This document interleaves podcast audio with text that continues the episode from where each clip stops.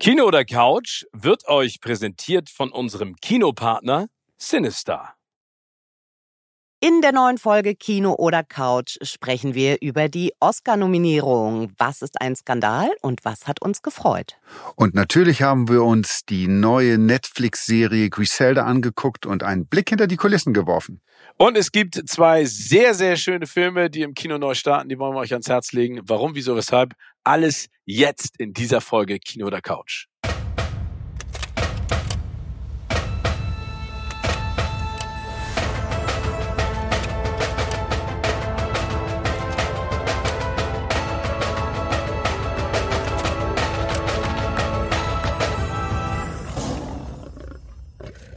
Herzlich willkommen zu einer neuen Folge von Kino oder Couch.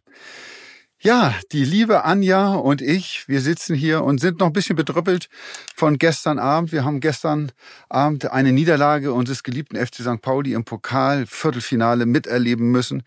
Ein, ein, ja, ein Sportevent, was uns, glaube ich, beide sehr mitgenommen hat, Anja. Ich würde gerne sagen, dass es äh, dramaturgisch total krass war, aber das war es ja leider nicht, weil äh, die ersten 120 Minuten nicht sonderlich gezündet haben. Ne? Und im Elfmeterschießen wurde dann aber nochmal alles aufgefahren an Tragik.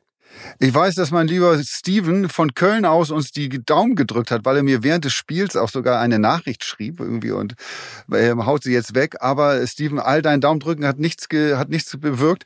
Was machst du überhaupt in, in Köln momentan? Ähm, ich zeichne eine neue Show auf äh, für Pro7, die nennt sich Wer ist es mit Ralf Schmitz und Kristall.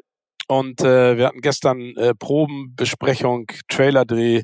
Heute geht's nochmal an die Proben und morgen geht's dann los. Und da bin ich sehr gespannt drauf. Also es war auf jeden Fall schon sehr lustig mit den beiden. Ich bin mir relativ sicher, ich werde nicht zu Wort kommen in der Show, weil die so schnell reden und so viel. Das wird äh, ein interessantes Thema, aber ich freue mich. Es wird auf jeden Fall äh, sehr, sehr lustig. Ich freue mich, mit euch ein bisschen zu schnacken, weil es sind ja ein paar Sachen passiert. Und ich glaube, das haben ja auch ganz viele von unseren Hörerinnen und Hörern uns auch zurückgeschickt. Was haltet ihr denn von den Oscar-Nominierungen? Ich glaube, wir brauchen da nicht nochmal ins Detail gehen, wer für was nominiert ist. Dass Oppenheimer ganz weit vorne liegen wird, haben wir alle sozusagen vorhergesagt. Aber es gibt natürlich einige ganz interessante Überraschungen, vielleicht vorneweg. Und das finde ich einfach so unfassbar, ist, dass Sandra Hüller nominiert wurde für beste, in der Kategorie beste Hauptdarstellerin. Das ist einfach der absolute Knaller. Und ich weiß, ihr wisst das da draußen, aber ich möchte es gerne nochmal betonen, weil diese Dame ist einfach unglaublich vor der Kamera und vor allen Dingen dann in so vielen unterschiedlichen Filmen.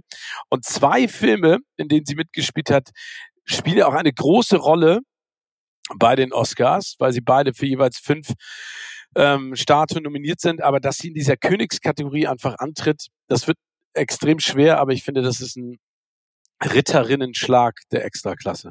Ja, wobei ich das erwartet hatte, dass sie nominiert wird. Oder beziehungsweise anders ausgedrückt, es wäre ein weiterer Skandal gewesen bei den Nominierungen. Wir wollen ja auch noch gleich noch mal über die Skandale auch noch sprechen. Ein weiterer, wenn sie nicht nominiert worden wäre, weil Anatomie eines Falls, Zone of Interest sind zwei zwei, zwei der besten Filme, die es in diesem Jahr gegeben hat. Oder die, ja, die bei den Oscars äh, zumindest da äh, mit dabei sind. Und das finde ich auch so bemerkenswert, dass sie eigentlich für beide Filme auch hätte nominiert werden so können. Genau. Ne? Also äh, es gab ja tatsächlich auch Stimmen, die gesagt haben, warum ist sie denn für Anatomie eines Falls nominiert und nicht für Zone of Interest? Ne? Und das ist ja auch das Tolle, dass sie sich einfach mit zwei äh, Movies direkt dafür qualifiziert hat.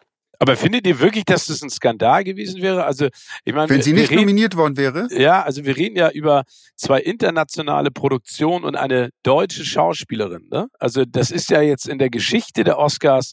Also die werden internationaler und stellen sich breiter auf, was ja auch total richtig ist, weil es ist ja der wichtigste Filmpreis der Welt. Es ist ja kein amerikanischer Filmpreis in Anführungszeichen. So Aber es, genau. die Vergangenheit hat ja gezeigt, dass das nicht immer unbedingt äh, ausschlaggebend gewesen ist für die Nominierung. Ne? Also ich, ich finde, dass sie, also Javier Badem ist jemand gewesen, der es geschafft hat, in der Vergangenheit auch mal für seine Projekte nominiert zu werden. Aber dass, dass das jetzt passiert, habe ich nicht erwartet. Ich habe es gehofft. Aber ich hätte jetzt im Nachhinein auch nicht, also ich wäre nicht enttäuscht gewesen, weil ich gesagt habe, sie ist einfach so gut. Die Oscars denken manchmal in anderen Sphären. Also, wäre sie nicht nominiert worden, hätte es mich jetzt in dem Sinne nicht überrascht, weil die Oscar-Jury oder die Oscar Academy mich schon so häufig kopfschüttelnd zurückgelassen hat mit Nominierung oder Nicht-Nominierung. Äh, deshalb hast du recht, dass als deutsche Schauspielerin in europäischen Produktionen auch drin zu sein, dass das nicht unbedingt der Garant dafür ist, nominiert zu werden. Ja, aber trotzdem wäre es für mich ein Skandal gewesen, weil das, was Anja gerade gesagt hat, sie nicht nur in einem Film, sondern in zwei so, so starken Film drin ist und in beiden Filmen so überragend spielt, dass, wenn wir mal ganz ehrlich sind, wer übers Jahr oder über die Saison gesehen so eine Leistung abruft, eigentlich sogar den Oscar gewinnen müsste, weil er durchgängig einfach unfassbare Leistung abgerufen hat. Ja, das stimmt. Ich, ich glaube, sie wird, also wenn du dir nochmal überlegst, wissen alle, Emma Stone ist dabei, Lily Gladstone, Annette Benning, Carrie Mulligan. Das ist, also das ist unfassbar. Also, Aber wer glaubt ihr gewinnt denn in dieser Rubrik? Emma Stone. Ich glaube auch. Glaube ich auch. Es ist einfach so krass, wie sie da spielt und dass sie mit ähm, dem Regisseur, ich hoffe, ich spreche ihn richtig aus, Jorgos Lantimos, so ein Wesen erschaffen Mach nochmal, hat. bitte, mach nochmal. Jorgos Lantimos.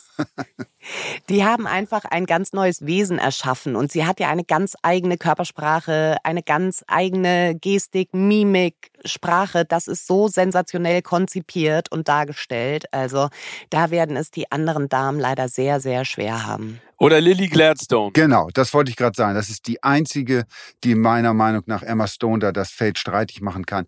Ähm, Wobei, und das muss man jetzt auch sagen, ich hoffe nicht, dass das jetzt komisch ankommt. Ich finde die sehr gut in Killers of the Flower Moon. Ich finde sie meilenweit entfernt von den Leistungen von Emma Stone und von Frau Hüller.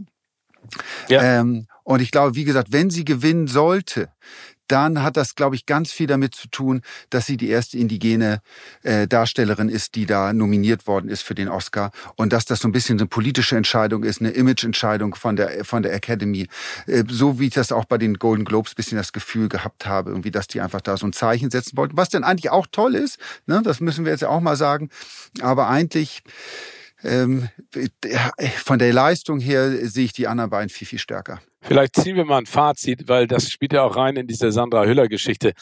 Ich hoffe einfach, dass es die Oscars als der wichtigste Fernseh-Filmpreis der Welt irgendwann schafft, sich über all diese Sachen hinwegzusetzen. Und da kommen wir jetzt, finde ich, auch gleich mal zu den Skandalen dieser Nominierungsliste, dass wirklich die beste Leistung, egal welcher Herkunft, ne, welcher sexuellen Orientierung, welchen Glaubens, welchen Alters eine Entscheidung fällt auf Basis, das ist die oder der oder das Beste, was es momentan gibt. Ne? Und da kommen wir, finde ich, also zu einer Sache, die mich, die hat mich wirklich sprachlos gemacht. Ne?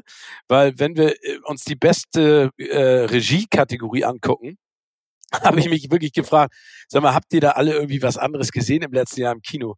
Also der erfolgreichste Film weltweit an der Box Office ist Barbie. Und ich weiß, Barbie ist ein Riesenthema bei ganz vielen Leuten, die sagen, äh, ne, dieses ganze Gesabbel. Aber was Greta Gerwig mit ihrem Mann Noah Baumbach da geschrieben hat, in Szene gesetzt hat, wie sie einen Ryan Gosling und auch eine Margot Robbie geführt hat mit ähm, äh, America Ferrera und den ganzen anderen, äh, das ist unfassbar. Das ist einfach unglaublich. Und dass sie nicht nominiert wurde als beste Regisseurin in dieser Kategorie, lässt mich sprachlos zurück. Nicht nur dich. Das find, ja, entschuldige Tim, nee, aber das finde ich wirklich auch eine Frechheit. Ne? Ich meine, klar, Blockbuster, ne, die heimsen jetzt auch nicht unbedingt automatisch Preise ein, aber bei Barbie waren sich ja einfach Kritiker und Publikum total einig. Und es, ähm, dass Margot Robbie es jetzt nicht in die Kategorie für beste Hauptdarstellerin geschafft hat, das kann ich bei der Konkurrenz sogar noch ein bisschen nachvollziehen. Ne? Mhm. Wobei sie es meiner Meinung nach auch verdient hätte. Aber beim Regiepreis finde ich das wirklich skandalös, weil halt wieder nur eine Frau nominiert ist und die auch erst die achte ist in, ich weiß gar nicht wie vielen, 96 Jahren Oscars oder so, erst die achte Frau, die für den Regiepreis nominiert ist. Und dann lassen sie Greta Gerwig irgendwie aus dieser Kategorie komplett raus. Das, also, ich begreife es immer noch nicht. Na, Freunde, das Irre ist ja, Steven hat es gerade gesagt, das ist der erfolgreichste Film des Jahres. Punkt eins. Sie nominieren diesen Film in der Kategorie bester Film. Ja. So, wer ist denn verantwortlich für den besten Film? Das ist doch die Regie. Also klar, auch die Darsteller, Schnittmeister und so weiter und so. Auch. Es ist ein Team-Effort. Effort. Oh Gott, ich kann doch gar nicht mehr sprechen am Ende. So rege ich mich darüber auf. Ne? Ich reg mich wirklich darüber auf. Ähm, wie, also man nominiert diesen Film für besten Film, aber sie nicht für die Regie, ist, ist einfach ähm, ein Skandal. Vor allen Dingen auch, auch dem Blickpunkt auch, dass man, wenn man ganz ehrlich ist, Barbie und Oppenheimer im letzten Jahr dem Kino den Arsch gerettet hat. Äh, also finanziell äh, ganz, ganz viel bewegt hat, aber natürlich auch gezeigt hat, dass Kino 2024 oder 2023, 2024 noch viel, viel mehr ist als nur Fortsetzung von Marvel-Filmen. Genau. Ja, das war ja ein Gefühl, was bei uns momentan, jetzt nichts gegen Marvel-Filme und alle Fortsetzungen, die da kommen, da freuen wir uns auch drauf.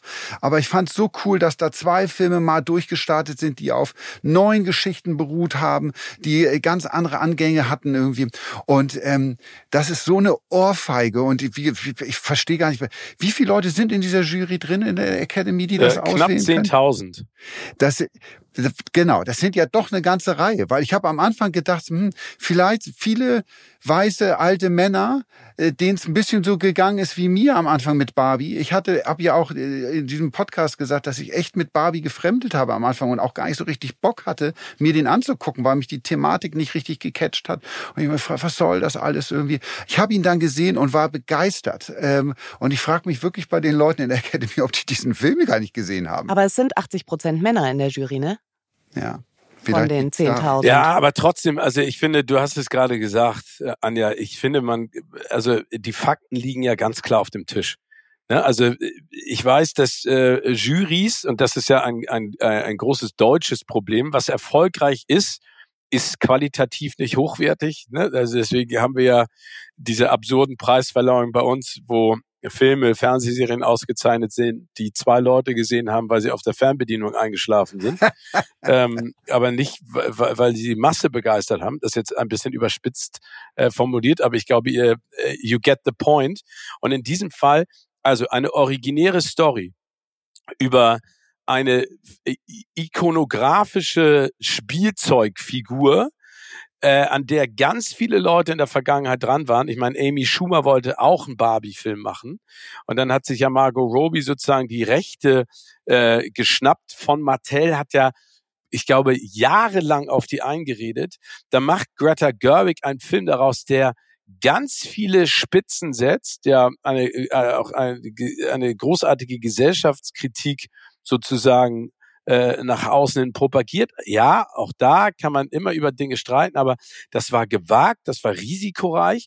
Und dann hat sie diese Figur des Ken geschaffen, die Figur Barbie, diese Welt, die Realität äh, und setzt das dann auch noch alles großartig um.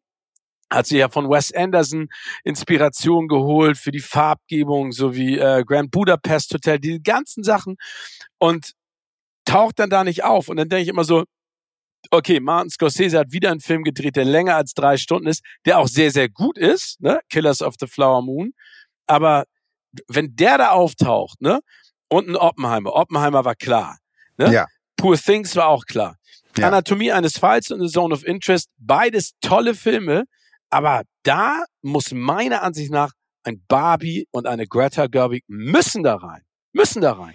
Und ich habe das Gefühl, es ist nicht nur so quasi das Problem der, äh, des Erfolgs, ne, dass dieser Film wahnsinnig erfolgreich war, sondern ich denke da oft, dass die Oscars Filme besonders berücksichtigen, die so eine Schwere mit sich bringen, so eine ganz besondere Intellektualität. Und dass ähm, Movies, die so ein bisschen leichter oder leichtlebiger oder humoristischer oder mit einem Augenzwinkern aufgezogen sind, dass die es halt noch mal extra schwer haben. So als sei das kein Qualitätsmerkmal. Ja, aber das ist da, das meine ich ja, Anja. Das ist ja wie, äh, wie hierzulande. Entertainment ist äh, äh, nicht intellektuell ansp anspruchsvoll. Weißt du, was ja. ich meine? Das ja. ist ja totaler Bullshit.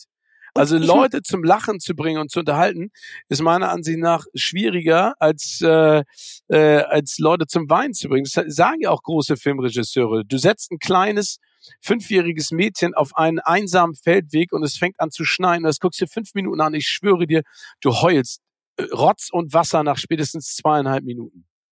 Aber Ja, ich Leute, muss- ne?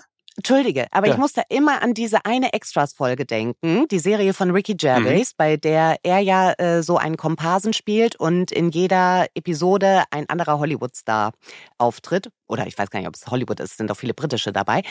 Jedenfalls ähm, gibt es da diese Folge mit Kate Winslet, die eine Nonne im äh, Zweiten Weltkrieg spielt. Und sie sagt dann auch zu ihm so nebenbei auf die Frage, warum sie sich denn jetzt irgendwie diese Nonnenrolle geschnappt hätte, dass die The Holocaust guarantees an Oscar. Und das fasst das irgendwie sehr gut zusammen. Ja, aber so- ist es. Und ich glaube, ich glaube, da muss man, also man muss auf der anderen Seite sagen, ne? ich glaube, eine Nominierungsliste zu erstellen, die alle Gemüter befriedigt, ist unmöglich. Ne? Also es ist unmöglich, dass sich nicht irgendjemand darüber aufregt. Und ich, äh, es macht ja auch Spaß, sich darüber aufzuregen. Aber äh, das ist eine Frechheit. Ärgert mich. Also die andere Geschichte mit, ich habe auch darauf gewettet, dass Leonardo DiCaprio nominiert wird für äh, Killers of the Flower Moon, weil ich ihn da wirklich richtig gut fand. Also das macht er einfach genial. Da gibt's ein paar andere Rollen in der Vergangenheit. Hätte ich ihn nicht für nominiert, aber das kann ich verknusen. Ich hoffe, dass die Academy diesen Podcast hört. Und Ja. Greta Gerwig nachnominiert. Ich fand sogar, ich muss sagen, dass ich Leonardo DiCaprio nicht nominiert ganz gut fand sogar, weil er für mich dreieinhalb Stunden mehr oder weniger fast den gleichen Gesichtsausdruck hat. Also so habe ich es empfunden. Ich fand, ich fand den Film gut, aber so ich wie fand du ihn, manchmal, wenn ich mit dir spreche. ja, ja, aber das ist auch wirklich so inhaltslos, was du loslässt. Da irgendwie, da kann man nur mit einem Gesichtsausdruck Anja, kannst du mal bitte reagieren. ganz kurz. Ich bin in Ich wechsle Köln. einfach ich kann, das Thema. Aber dass zum Beispiel Willem Dafoe nicht äh, nominiert ist als äh, bester Nebendarsteller in Poor Things, ist auch so ein Skandal, weil das, der Typ hat, es ist eine Weltklasse-Leistung. Werbung.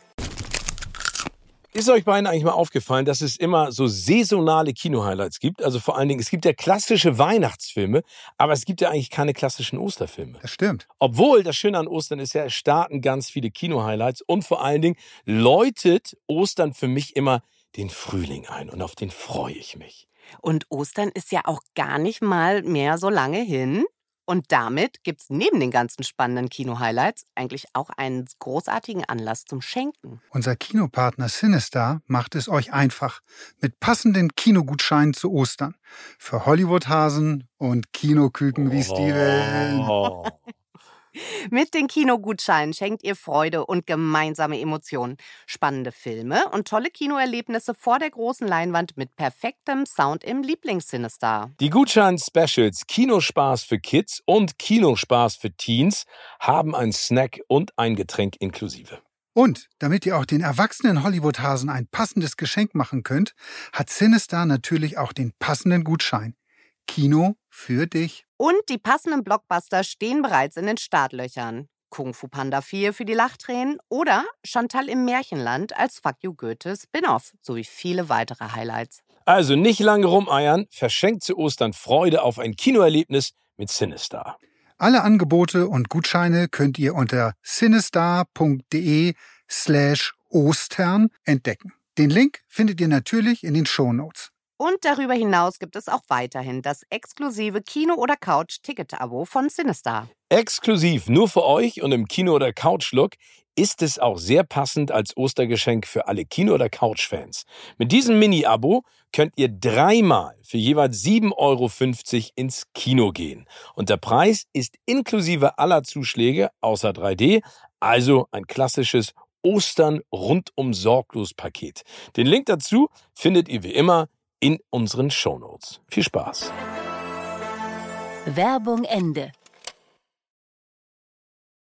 Aber wisst ihr was, ich kann, ich kann jetzt ja vielleicht äh, ein paar Neuigkeiten loswerden, weil dieses Jahr äh, darf ich ja wieder bei den Oscars sein. Es gibt eine Neuigkeit, die es in der Vergangenheit nicht gab.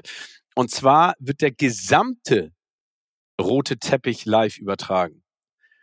Also die Bei, bei Pro7 dann. Nee, bei wo? Join und dann im Anschluss auch noch auf Pro7, aber das bedeutet, ich glaube, wir sind vier Stunden lang live. Wahnsinn. Cool. Aber wir freuen uns drauf. Ja, natürlich, Toll, Anja. dass du wieder ganz Anja, vorne wir dabei werden, wir werden von Hamburg aus werden wir eine kleine Watch-Party organisieren. Unbedingt. Und natürlich uns nur das Maul über dich zerreißen geht, Ja, ich- wie, das- wie ja, du da klar. denn wieder stehst. Und Nee, der, Hast den Smoking schon ausgepackt? Nee ähm, ich habe äh, gleich Anprobe für den Smoking. Weil mein Körper noch athletischer geworden ist, Tim, wie du ja weißt. ich habe ich hab ihn letztens gefragt, ob er trainiert hätte. Er sah, du sahst so muskulös aus von der Seite, aber ja. er sagt, das liegt an anderen Dingen. An welchen habe ich das gesagt? Ja, du hast, nur gesagt. hast nicht nur zugenommen, hast du gesagt. Aber das, du sahst fitter aus. Ja, Aber danke egal. dir. Das freut mich. Genauso. Eine das, Sache noch ganz ja. kurz, bevor wir noch mal zu ein paar anderen Sachen kommen. Irgendwie, das müsst ihr mir einmal, vielleicht kann es eine von, einer von euch beiden mir erklären. Ähm, es gibt ja bei den Oscars noch mal auch eine neue Regel bei dem besten Film. Also bei der Auswahl des besten Films. So habe ich das zumindest verstanden. Und wie das es jetzt nicht nur darum geht, ist dieser Film jetzt sehr gut, sondern auch, dass dort unterrepräsentierte Gruppen stärker berücksichtigt werden bei diesen Produktionen. Habt ihr das gelesen? Das was nochmal? Das habe ich nicht verstanden. Dass unterrepräsentierte Gruppen stärker in den Produktionen berücksichtigt werden. Dafür gibt es ja, da gibt es vier Kategorien oder Kriterien, die diese Filme erfüllen müssen, um und das fließt mit in die Wahl zum besten Film des Jahres ein. Also erstens Repräsentation auf der Leinwand, ne? also äh, sind da Schauspieler dabei, die ja aus äh, unterrepräsentierten Gruppen sind. Dann Repräsentation im kreativen Team, also Diversität hinter der Kamera, Filmcrew, Regie und so weiter. Repräsentation in der Industrie, also äh, sind bei dem Studio genug Leute angestellt, die äh, Minderheiten auch angehören. Habt ihr davon was gehört? Ja, das äh, höre ich äh, von vielen Freunden, die auch, sage ich mal, in Werbeagenturen arbeiten und mit ähm, mit amerikanischen Firmen zusammenarbeiten, welche Auflagen es da gibt. Ich meine, das ist ja grundsätzlich äh, äh die richtige Richtung, aber auch da sage ich jetzt, und ich hoffe, da stehe ich nicht alleine mit meiner Meinung da, dass es ja am Ende immer um die Qualität der Menschen geht, mit denen du zusammenarbeitest. Es geht ja nicht darum, woher ja, sie kommen, was sie repräsentieren, sondern du willst ja ein Produkt schaffen, das gut ist und dann musst du dir einfach die Besten suchen. Und wenn die Besten, keine Ahnung, was auch immer sind, ist es doch völlig egal. Das stimmt, aber leider werden ja, wenn du zwei gleichwertige Menschen für eine Position hast, oft die ausgesucht, die eben nicht einer Minderheit, sondern der Mehrheit angehören. Und ja, dahingehend finde ich das nicht schlecht, dass ähm, so ein bisschen da drauf geguckt wird, dass irgendwie äh, eben auch Sichtbarkeit geschaffen wird. Ja, da, bin ich, da bin ich komplett bei dir, Anja. Und ich finde, wie gesagt, es ist in allen Berufssparten, jetzt nicht nur in der Filmbranche, ähm, ist es wichtig, dass es eine größere Diversität gibt, Inklusion und so weiter. Das, ähm, da müssen Standards geschaffen werden, damit das besser wird. Aber ich verstehe es in dem Fall jetzt bei, dem, bei der Kategorie bester Film nicht, weil also dass man grundlegend was in der Branche ändert, ja. Aber es geht doch am Ende jetzt in dieser Kategorie einfach darum, ist der Film gut oder nicht gut. Also es kann doch nicht jetzt ähm, daran gemessen werden, irgendwie, ob im Marketing zu einem Film jetzt genug Leute irgendwie angestellt sind, die aus Minderheitengruppen äh, bestehen, sondern es geht doch da wirklich nur in dem Fall nur darum, ist der Film gut oder nicht gut. Das stimmt. Und vielleicht wäre es noch was anderes, wenn der Film diese Kriterien erfüllen sollte oder könnte, ne, und das besonders gewürdigt wird. Aber ähm, da die ganzen Hintergrundaufstellungen irgendwie noch mit einzubeziehen, finde ich tatsächlich auch sehr mühselig und aufwendig. Ja, also wie gesagt, ich, Anja, ich stimme dir dazu. Das, das muss so gemacht werden, damit es in Zukunft freier wird, aber es geht ja am Ende wie gesagt, um die Qualität. Aber wenn wir die momentan nicht divers gestalten können, weil, wie du gerade gesagt hast, die Entscheidungen immer in eine Richtung tendieren, dann muss man da was tun. Ne? Ich habe mich auf jeden Fall sehr gefreut, dass weit mehr People of Color berücksichtigt wurden als normalerweise. Ne? Wir haben äh, bei den männlichen Hauptdarstellern noch Coleman Domingo für Rustin und Jeffrey Wright für American Fiction. Über Lily Gladstone haben wir schon gesprochen. Ne? Äh, ja. Danielle Brooks ist für die Farbe Lila äh, nominiert, America Ferrera, Divine Joy Randall für The Holdovers. Also da sind schon zumindest auch mal andere SchauspielerInnen zu sehen, als äh, wir vielleicht in den letzten 96 Jahren meistens wahrgenommen haben. Kommen wir mal vielleicht zu einer von den Oscars. Also auf jeden Fall wird spannend. Wir werden uns das alles angucken, was da für Dinge passieren. Ich bin auch mal gespannt, wie Jimmy Kimmel das rockt, ähm, ob es da den einen oder anderen Skandal eventuell noch geben könnte auf der auf der Bühne. Ja, äh, hoffentlich nach Will Smith doch, oder sind nicht? wir für alles gewappnet. Ja, also es wird auf jeden Fall irgendwas passieren. Aber ähm, kommen wir vielleicht mal zu einer, äh, sag ich mal, sehr skandalösen Person, deren Leben jetzt ja verfilmt wurde oder beziehungsweise in einer Serie umgesetzt äh, worden ist. Und das ist die gute Frau Griselda Blanco, deren Namen ich vorher nicht kannte. Kanntet ihr den? Nee, ich auch nicht. Mir ich hatte den schon, um, jetzt, jetzt muss ich, kann ich hier mit Nerdwissen glänzen. Ich hatte davon der schon mal gehört, weil ich, ähm, ich gestehe jetzt, ich bin ein großer Fan ist das falsche Wort. Ich interessiere mich sehr, sehr für diese ganzen äh, Drogenkartellgeschichten und also ob in Filmform, in Serienform, in Buchform, alles was da kommt irgendwie über über Kartelle und äh, ähm, das organisierte Verbrechen in, in, in, in dem Teil der Welt finde ich wahnsinnig spannend ähm, und ich habe auch bisher alles verschlungen, was es da gab. Also ähm, Narcos, die Serie bei Netflix, äh, habe ich geliebt. Narcos Mexiko, der Nachfolger, habe ich geliebt. Und ich, na, liebe, ich finde sie gut. Griselda, das ist ja, äh, wie, wie du gerade gesagt hast, die neue Serie bei Netflix, die auch von den Leuten gemacht worden ist, die die Narcos-Serien gemacht haben. Und sie steht auf Platz eins. Ne? Sie ist irgendwie der Hit, auch gerade bei Netflix. Ja, also das Spannende daran, finde ich, ist äh, der, der Eröffnungssatz. Äh, ne, das Zitat von Pablo Escobar, der gesagt hat, die einzige, äh, de, nee, der einzige Mann, vor dem ich Angst hatte, war eine Frau und ihr Name ist Griselda Blanco. Äh, und das, finde ich, ist schon eine, äh, eine Prämisse, mit der man in eine Serie einsteigt, wo du sagst, okay, das finde ich spannend. Also du hast mir ja damals hier das äh, Buch El Cartel auch, äh, Le Cartel äh, empfohlen, ne, El Cartel, El Cartel, El Cartel, ähm, das ich auch gelesen habe, was auch unfassbar ist. Also ich muss, äh, vielleicht mein Eindruck von Griselda, von der Serie ist, ich hatte nach der ersten Folge eine Nikotinvergiftung. ich war im Disco-Fieber. Äh, Im Disco-Fieber. Also ich hatte das Gefühl, ich habe selber kontinuierlich mitgeraucht und äh, und äh, wenn sie ihre Kinder ins Bett bringt und sich dann nachts daneben setzt und 35 Zigaretten raucht, da habe ich gesagt, okay, ist das notwendig für eine Serie, um zu zeigen, was sie für eine Frau ist? Sage ich, nein. Äh, Aber das stimmt.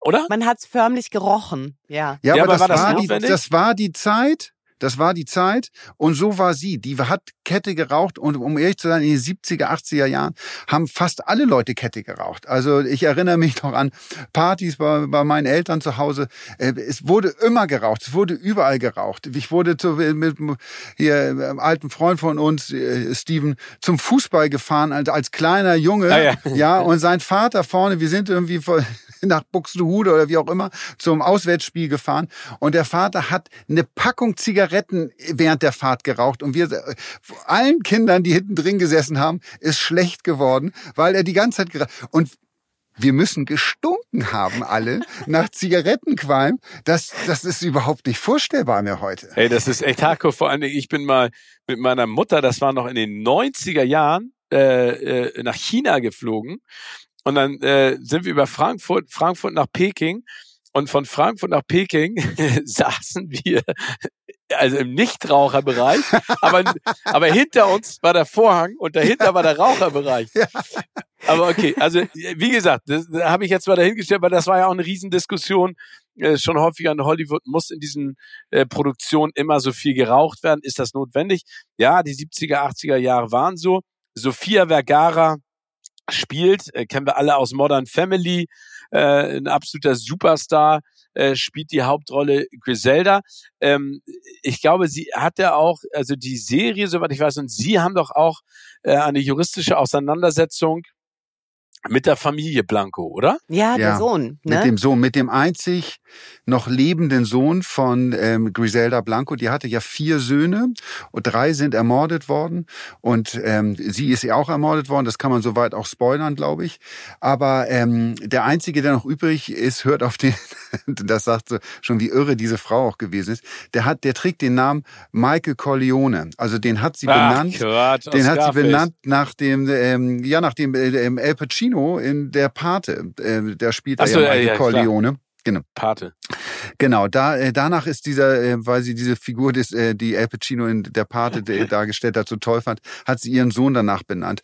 Und der klagt gegen äh, Vergara, der klagt gegen Netflix, weil die sich die Geschichte seiner Mutter ähm, ja einfach bemächtigt haben, wie er sagt, und das ausschlachten und damit Geld verdienen. Ähm, äh, ja, er wird da nicht weit mitkommen. Die Netflix-Anwälte, äh, soweit ich da informiert bin, sind da ganz entspannt. Bei Narcos gab es auch Klagen, äh, die sind alle abgelehnt worden, weil das letztendlich, das ist eine Person, über die so viel berichtet worden ist, die deren Lebensgeschichte öffentlich ist und da gibt es kein Copyright drauf, die der Sohn für sich da in Anspruch nehmen kann. Es gab ja sogar am Tag äh, vor des, also vor Serienstart gab es noch eine Anhörung am Gericht und äh, die hatte offensichtlich auch keine Konsequenzen. Was da genau verhandelt wurde, weiß man nicht.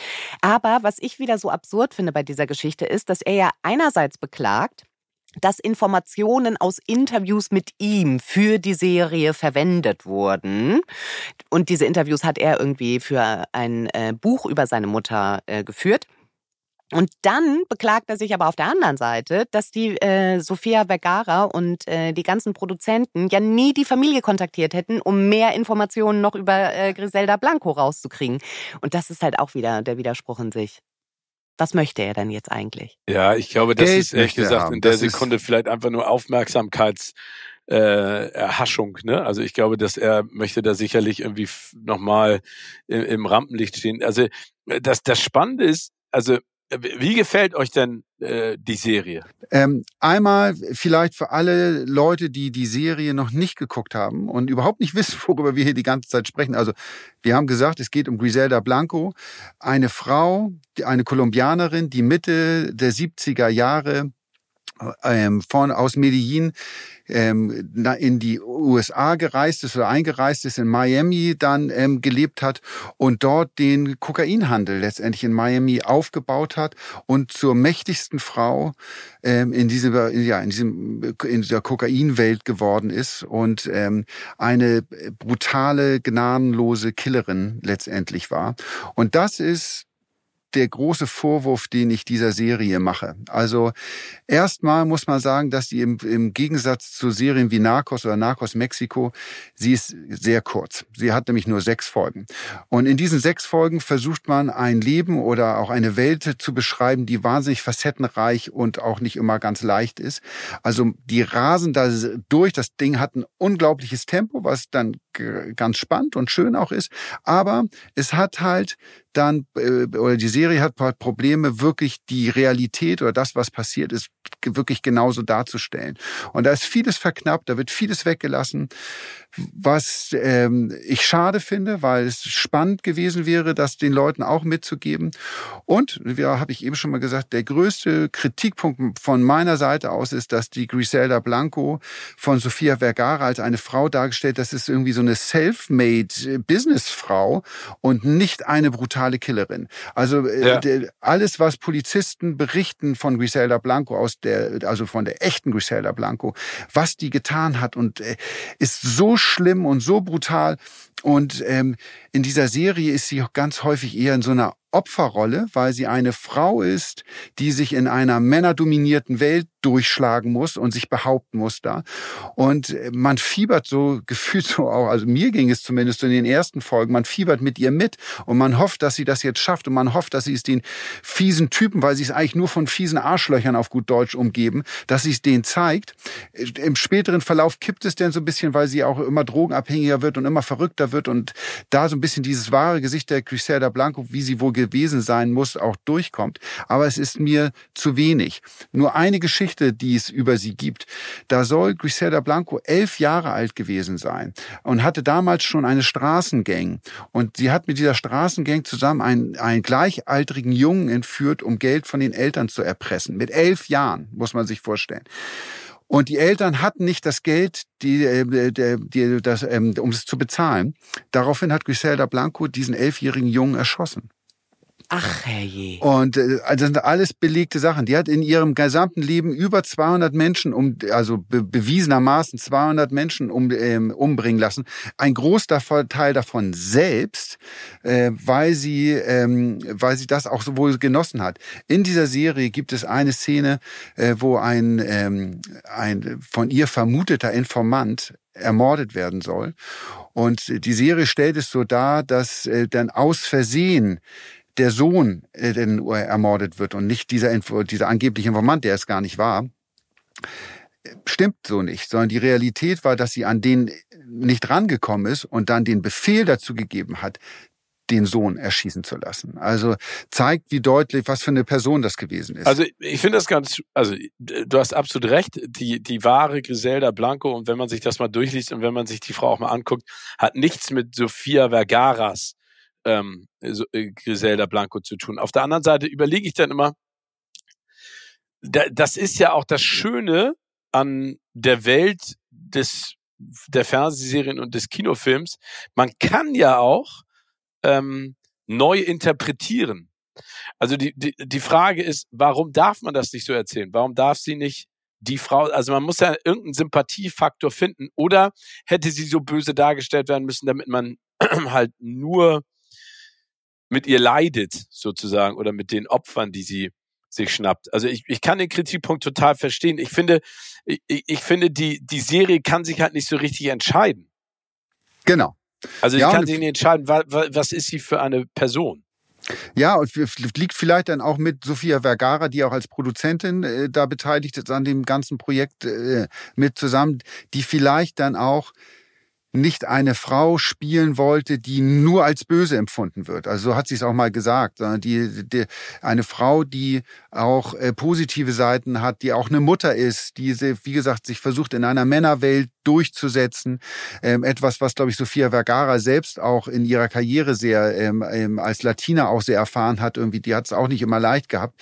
Ähm, ist jetzt mittlerweile ein Megastar, aber der Weg dahin war, glaube ich, sehr steinig auch für sie. Ich glaube, das wollte sie alles zeigen ja, äh, aber wenn am Ende diese Person äh, wirklich böse ist und psychopathisch ist, ähm, dann, dann äh, hakt das. Das geht leider nicht, meiner Meinung nach. Total. Ich bin noch nicht ganz durch mit der Serie. Ähm, ich war von Anfang an aber voll bei ihr und fand, dass das so eine coole Geschichte ist, irgendwie über Female Empowerment und äh, wie die irgendwie ihr Business aufzieht und dann sich auch die Prostituierten als Schmugglerin ranholt und die Frauen sich so gegen die Männer zusammenschließen, um halt sich in dieser Welt behaupten zu können und nicht mehr nur leiden zu müssen und gequält zu werden. Es ist halt die Frage, ob man so eine Geschichte ausgerechnet an der brutalsten Drogenpatin aller Zeiten irgendwie erzählen muss.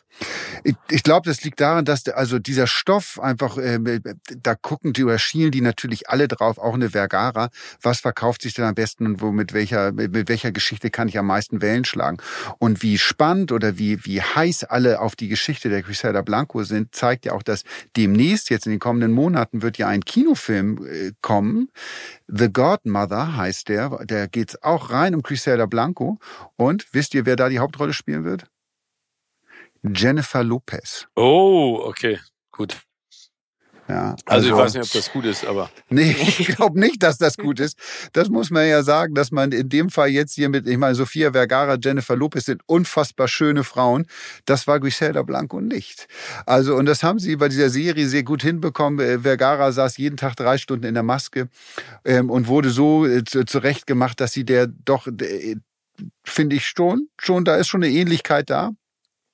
Ähm, ja, Jennifer Lopez, ich bin gespannt, wie sie die zurecht, zurecht machen oder ob die immer so aussehen wird, wie Jennifer Lopez immer aussieht. Ja, ich finde, Jennifer Lopez ist einfach nicht so eine extrem gute Schauspielerin. Ich weiß nicht, ob sie so also so einen facettenreichen Charakter dann auch gut verkörpern kann. Aber wir werden es gewahr werden und wir werden bestimmt auch noch drüber sprechen. Ich muss sagen, dass mir Vergara sehr gut gefallen hat in der Rolle. Also das muss man ihr jetzt irgendwie, man hat ja als Modern Family äh, Quatschnudel sozusagen abgespeichert, wo sie genial ist. Ich liebe diese Serie, aber ich finde, dass sie das hier auch sehr, sehr gut macht und, und, und sehr gut umsetzt. Und ja. ich muss noch ein Hoch auf die Ausstattung aussprechen. Ich finde, dass, äh, ne, Steven, du hast es am Anfang schon gesagt, ne, mit den Zigaretten und man fühlt sich selbst auch wirklich so eingeräuchert. Ich finde, das kriegen die auch mit allen anderen Sachen hin. Tim, du meintest schon, du bist im Disco-Fieber. Man ist so irgendwie im Miami der 70er äh, mit und auch die ganzen Looks, die die tragen mit Highwaist Jeans und Satinblusen und Plateaupumps. Die Autos sind der Hammer, mit denen sie da durch die Gegend fahren. Aber kommt der Anja, kommt diese Mode jetzt wieder? Die, diese, also was wir da sehen, weil dann müssen Steven und ich anfangen. Wir müssen Steven, wir müssen uns Seidenhemden kaufen. Die müssten ganz weit aufgeknöpft sein. Und ich sehe jetzt schon bei dir die Goldkette auch. mit so einem Look könnt ihr nichts falsch machen.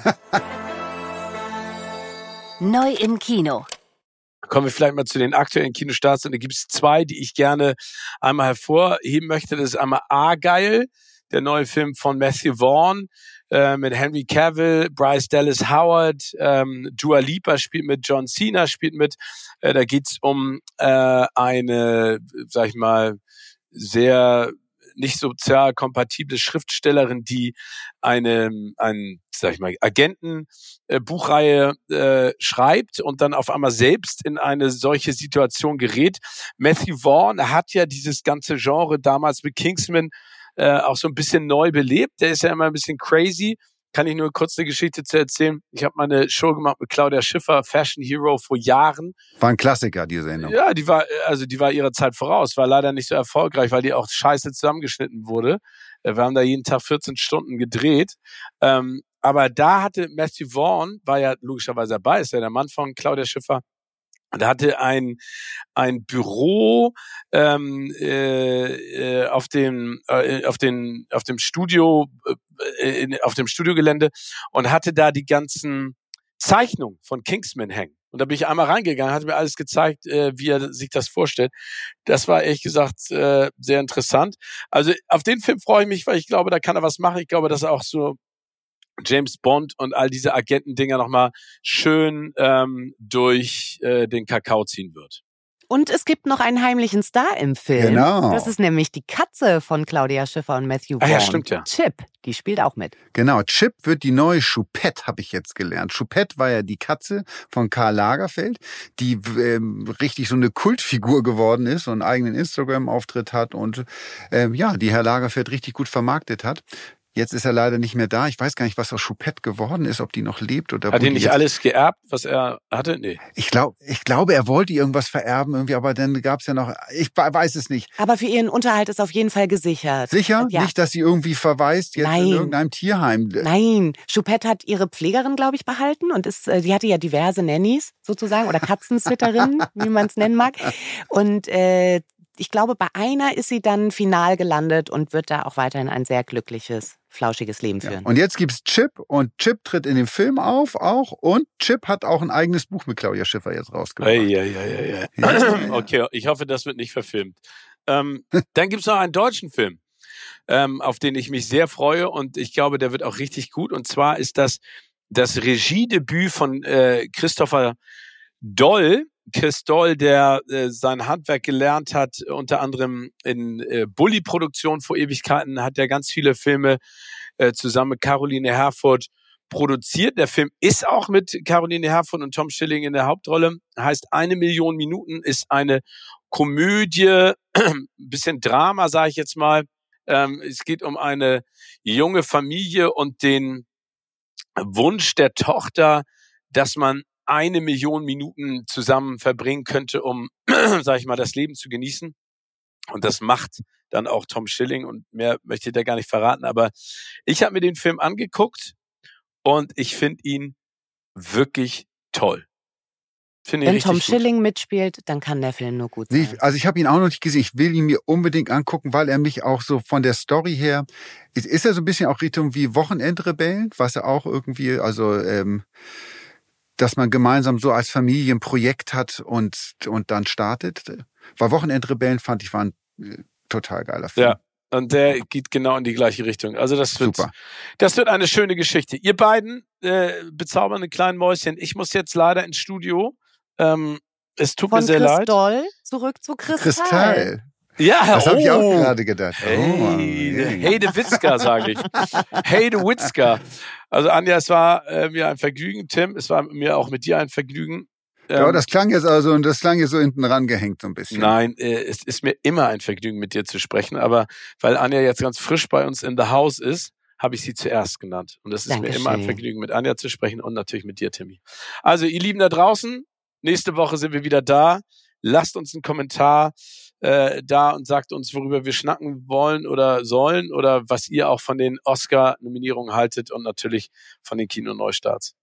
Tschüssikowski. Ja, in diesem Sinne, Tschüssikowski, viel Spaß. Auf Wiederhören.